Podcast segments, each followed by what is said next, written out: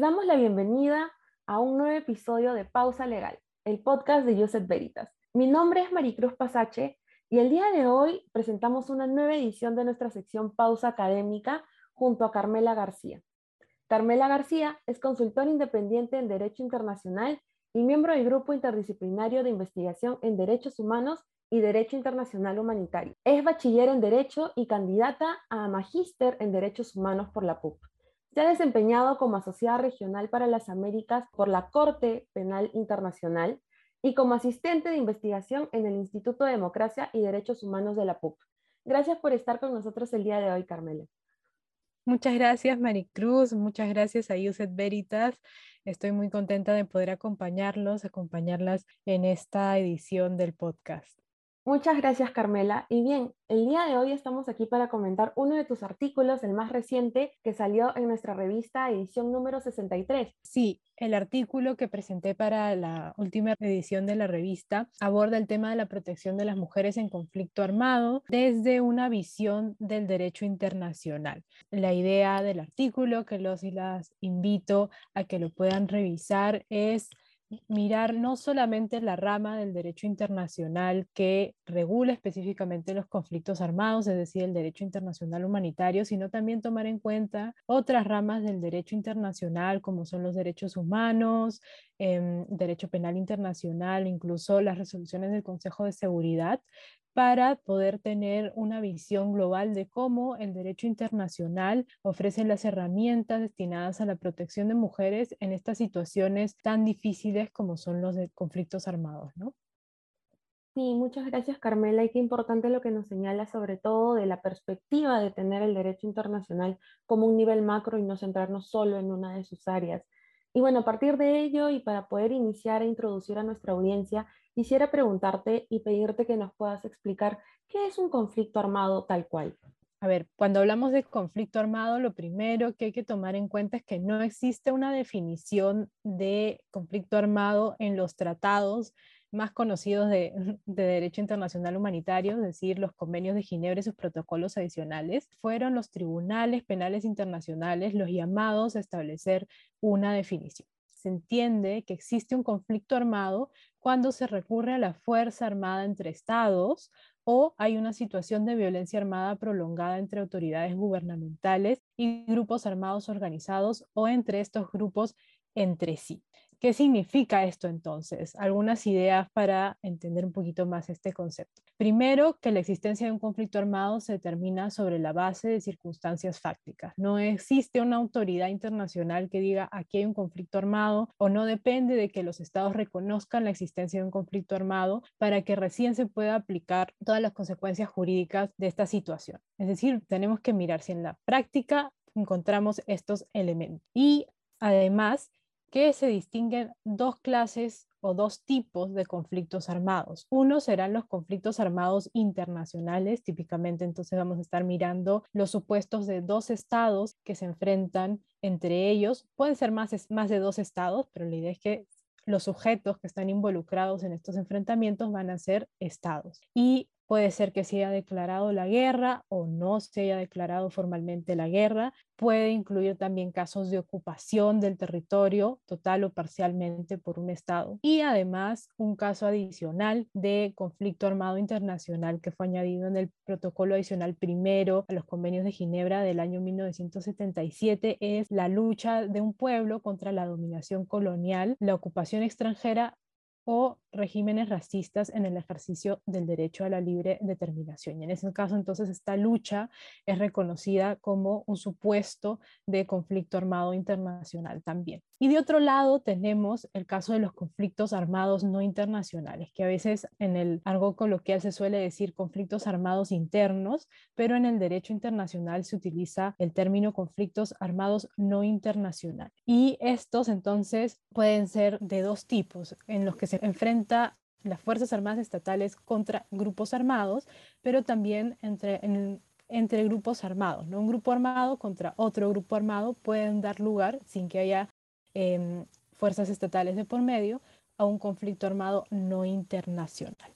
Entonces tenemos estas situaciones y fuera de conflictos armados quedan las denominadas eh, situaciones de disturbios internos o, o, tensiones internas que no alcanzan el nivel de violencia y que normalmente se tratan de situaciones de violencia aislada o esporádica. ¿no? Em, y en ese, en ese campo es en el cual se circunscribe el artículo ¿no? para ver la protección de las mujeres en estas situaciones.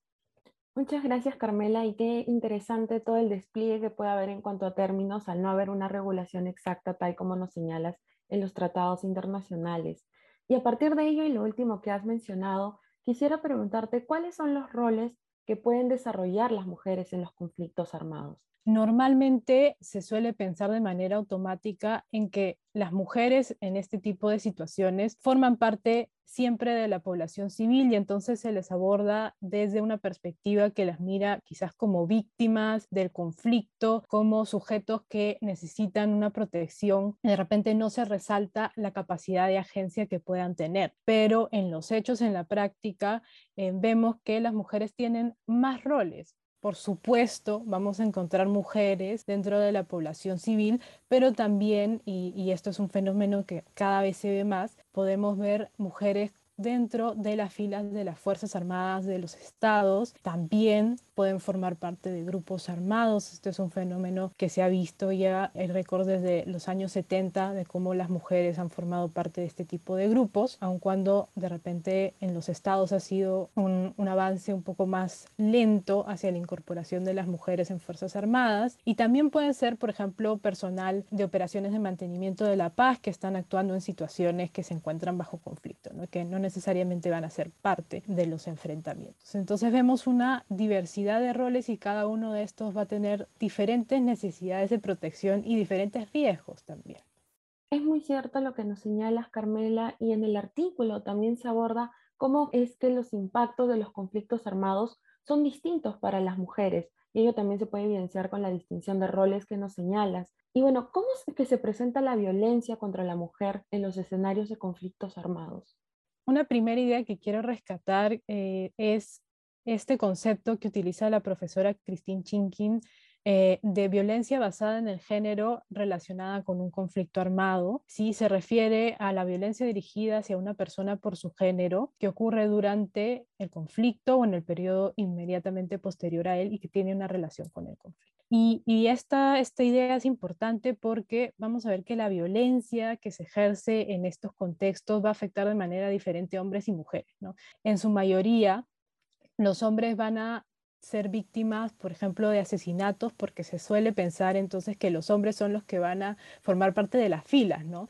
que son potenciales eh, enemigos y en ese sentido se suele recurrir a a la muerte o a dar la muerte a los hombres en su mayoría. Mientras que cuando observamos la violencia que experimentan las mujeres, principalmente se va a tratar pero no exclusivamente de una violencia sexual. Y entonces, ¿a qué se debe esto? ¿no? Y hay algunas ideas que se han ido adelantando, pero em, entendiendo el concepto de violencia contra la mujer, utilizando también la Declaración de Naciones Unidas sobre la eliminación de la violencia contra la mujer, se entiende que esta es una manifestación de las relaciones de poder históricamente desiguales entre el hombre y la mujer. Estas actitudes discriminatorias y otras expresiones de violencia se ven más bien magnificadas en, los contextos de conflicto armado, donde todos los niveles de violencia van a aumentar. Y para identificar algunas expresiones de esta violencia contra la mujer, me voy a remitir al estudio del secretario general de Naciones Unidas del 2006, que se denomina Estudio a Fondo sobre todas las formas de violencia contra la mujer, en el cual identifica que las mujeres en conflictos armados son sometidas a distintas conductas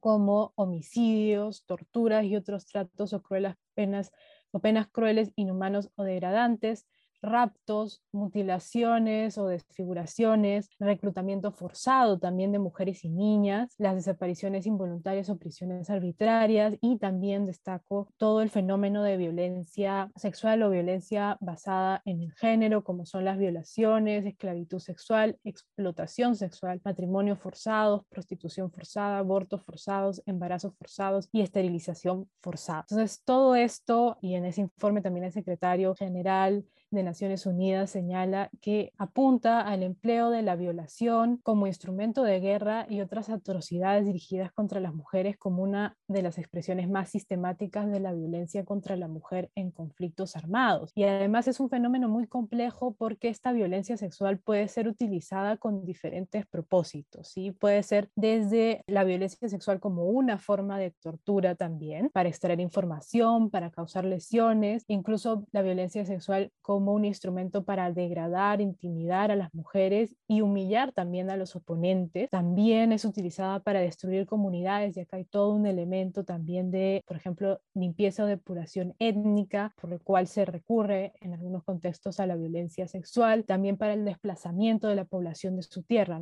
Entonces las mujeres van a llevarse o van a huir junto con su familia de esos lugares porque no quieren ser sometidas a este tipo de conductas y esto estaba a veces ligado con la idea de tener acceso a recursos o obtener mayor control de territorio ¿no? en el marco de, este, de los conflictos armados. Y también se utiliza la violencia sexual como una suerte de recompensa para los combatientes, por ejemplo, en estos ejemplos de trabajo sexual y doméstico en condiciones de esclavitud, a cual son sometidas algunas las mujeres. Entonces es un fenómeno muy complejo que además tiene efectos que pueden ir luego del conflicto, ¿no? Por ejemplo, víctimas de violencia sexual pueden ser luego rechazadas por sus comunidades o por sus familias por entender que hay todo un estigma detrás de esta situación. Y a esto que comento, y no, no voy a entrar en muchos detalles, se suman otros efectos indirectos que generan una mayor carga en las mujeres, como es la asunción de mayores responsabilidades de cuidado, eh, el hecho de que si los hombres o los parientes masculinos tienen que enfrentarse en los combates, luego las mujeres van a tener que asumir la asistencia financiera, económica de la familia, buscar el recurso a la comida, agua, otras necesidades que tuvieran, sometiéndolas al peligro de tener que estar saliendo ¿no? a buscar este tipo eh, de recursos. Entonces es un fenómeno, como decía, muy complejo y el cual el derecho internacional tiene que tener una respuesta. ¿no? Sí, Carmela, comparto lo último que señalas. En verdad, a partir de toda la explicación que nos has brindado, se trata de un fenómeno bastante complejo. Y bueno, a partir de ello, consultarte si podrías explicarnos más sobre la protección especial de las mujeres en el derecho internacional humanitario.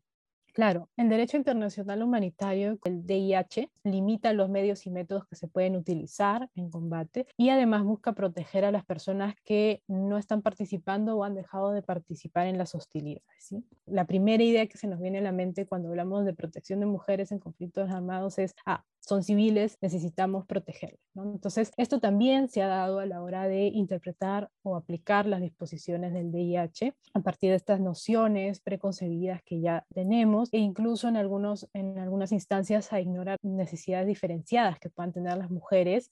Dicho esto, más allá de la regulación general y los problemas que en la práctica se han identificado, existen disposiciones específicas también en el DIH que hacen referencia a la protección de las mujeres. Y entonces para el artículo hice una revisión de las normas de estos cuatro convenios de Ginebra y sus dos protocolos adicionales de 1977 y a partir de ellos se identificaron cuatro categorías de regulación. En primer lugar, la obligación de trato humano y la prohibición de distinciones desfavorables, incluyendo distinciones desfavorables basadas en el sexo. En segundo lugar, la protección especial de mujeres privadas de libertad, y esto incluye las diferentes categorías, además de personas privadas de libertad en conflictos armados. Y la tercera categoría es la protección especial de mujeres embarazadas, madres de niños pequeños, que de hecho constituye la mayor parte de estos artículos específicos en relación con las mujeres. Existe una serie de protecciones para garantizar su acceso a la salud, al tratamiento, cuando necesiten, por ejemplo, las mujeres embarazadas, pero también cuando vayan a dar a luz y también el acceso a comida, ¿no? Muy importante en este tipo de estados físicos. Y un cuarto, una cuarta categoría sería la protección frente a violencia sexual. Y aquí encontramos reglas generales de protección frente a, la violencia sexual que no hacen referencia a hombres o mujeres. También existen reglas específicas que hacen referencia ¿no? específicamente que hay que proteger a las mujeres frente a ciertos tipos de violencia sexual. ¿no? Y en esta cuarta categoría es donde principalmente hay una contribución o una relación muy estrecha entre el derecho penal internacional y el derecho internacional humanitario. Es una gama bastante amplia, Carmela, y agradecemos la distinción y la manera en cómo lo has explicado, porque de esta, de esta forma queda mucho más claro, tanto para mí e imagino también que para nuestra audiencia.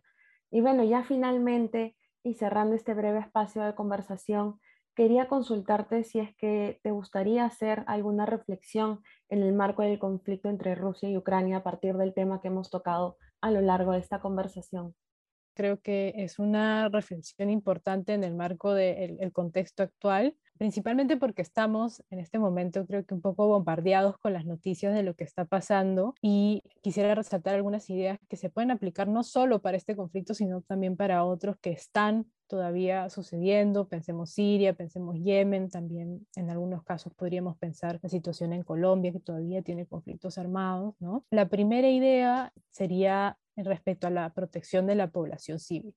se están realizando ataques contra la población civil o contra lugares de civiles, ¿no? Vemos e-, edificios residenciales, etcétera. Y aquí esto, por supuesto, incluye la necesidad de proteger a las mujeres, hay una protección reforzada, como decía, en el caso de mujeres embarazadas y niños pequeños. Y por ejemplo, eh, ayer veía en las noticias que se había dado un ataque en Mariupol, un hospital de maternidad, ¿no? Y el derecho internacional humanitario ya tiene disposiciones que protegen a los hospitales y en este caso entonces, además no es cualquier hospital, encontramos esta intersección entre la protección de hospitales y protección de personal de salud y la protección de las mujeres que se encuentran pues en situación de embarazo o con niños pequeños. Entonces hay que tomar en cuenta esto. Hay un impacto muy fuerte y, se están viendo al menos de los reportes eh, que no se estaría respetando el derecho internacional humanitario y esto también verlo con lentes a, a la hora de mirar a las víctimas, cuántos cuáles son los números, ¿no? ¿Cuántas de estas víctimas civiles son mujeres? ¿Cuántas son niñas, por ejemplo, ¿no? Y esto además lo encadeno con la siguiente idea, que es este impedimento de salida que se dio, ¿no? Que más bien a partir del inicio de este conflicto armado se estableció la ley marcial en Ucrania disponiendo que los hombres entre los 18 y 60 años no podían salir del país. Y esto porque de nuevo atendiendo esta lógica de que son los hombres quienes van a integrar las filas de las Fuerzas Armadas, ¿no? Que como son los hombres quienes no pueden salir, ¿quiénes son entonces las personas que están solicitando este refugio? ¿Quiénes son las personas que se ven desplazadas de esta manera? Son las mujeres las que van a tener que salir con sus hijos o si no tienen hijos, con igual vamos a ver esta población femenina. Entonces vemos que igual hay un efecto, este efecto indirecto que exige mirar con una lupa de género las necesidades de protección que va a tener este grupo que está saliendo, huyendo del conflicto armado. Muchísimas gracias Carmela por esta última reflexión, sobre todo muy importante insertar la lupa de género en los conflictos armados y también en la protección que demos hacia las personas que estén en medio pues, de un conflicto armado como tal. Agradecerte, Carmela, por tu disposición a participar con Pausa Legal y por la explicación que has brindado, que sé que será de muchísima utilidad para toda nuestra audiencia. Ha sido un tema bastante complejo el que hemos tratado el día de hoy y esperamos haber podido abordarlo de la mejor forma posible. muchas gracias, Maricruz. Creo que ha sido una, una conversación muy fructífera, muy contenta de poder compartir esto con Pausa Legal, con todos y todas las oyentes del podcast, de quienes nos estén mirando desde el YouTube también. Les invito nada más a, que puedan revisar el artículo y que esto inspire también la reflexión hacia los espacios académicos, estudiantes de derecho, relaciones internacionales, a pensar igual en esta necesidad de mirar los impactos diferenciados de los conflictos armados, los riesgos diferentes que tienen las mujeres y cómo podemos proteger o regular de mejor manera desde el derecho estas situaciones para que eh, haya una protección global. Así es, e invitarles también a nuestra audiencia ya finalmente, si quieren conocer más del tema, podrán acceder al artículo que escribió Carmela, el cual se encuentra en el repositorio de nuestra revista Used Veritas, la edición número 63 y bueno, reiterarles el agradecimiento. Muchas gracias a nuestros oyentes por escucharnos en este episodio de Pausa Legal. Recuerden que nos encuentran en todas las plataformas de podcast, YouTube, Instagram y TikTok como Pausa Legal. Los y las esperamos en un nuevo episodio. Hasta pronto.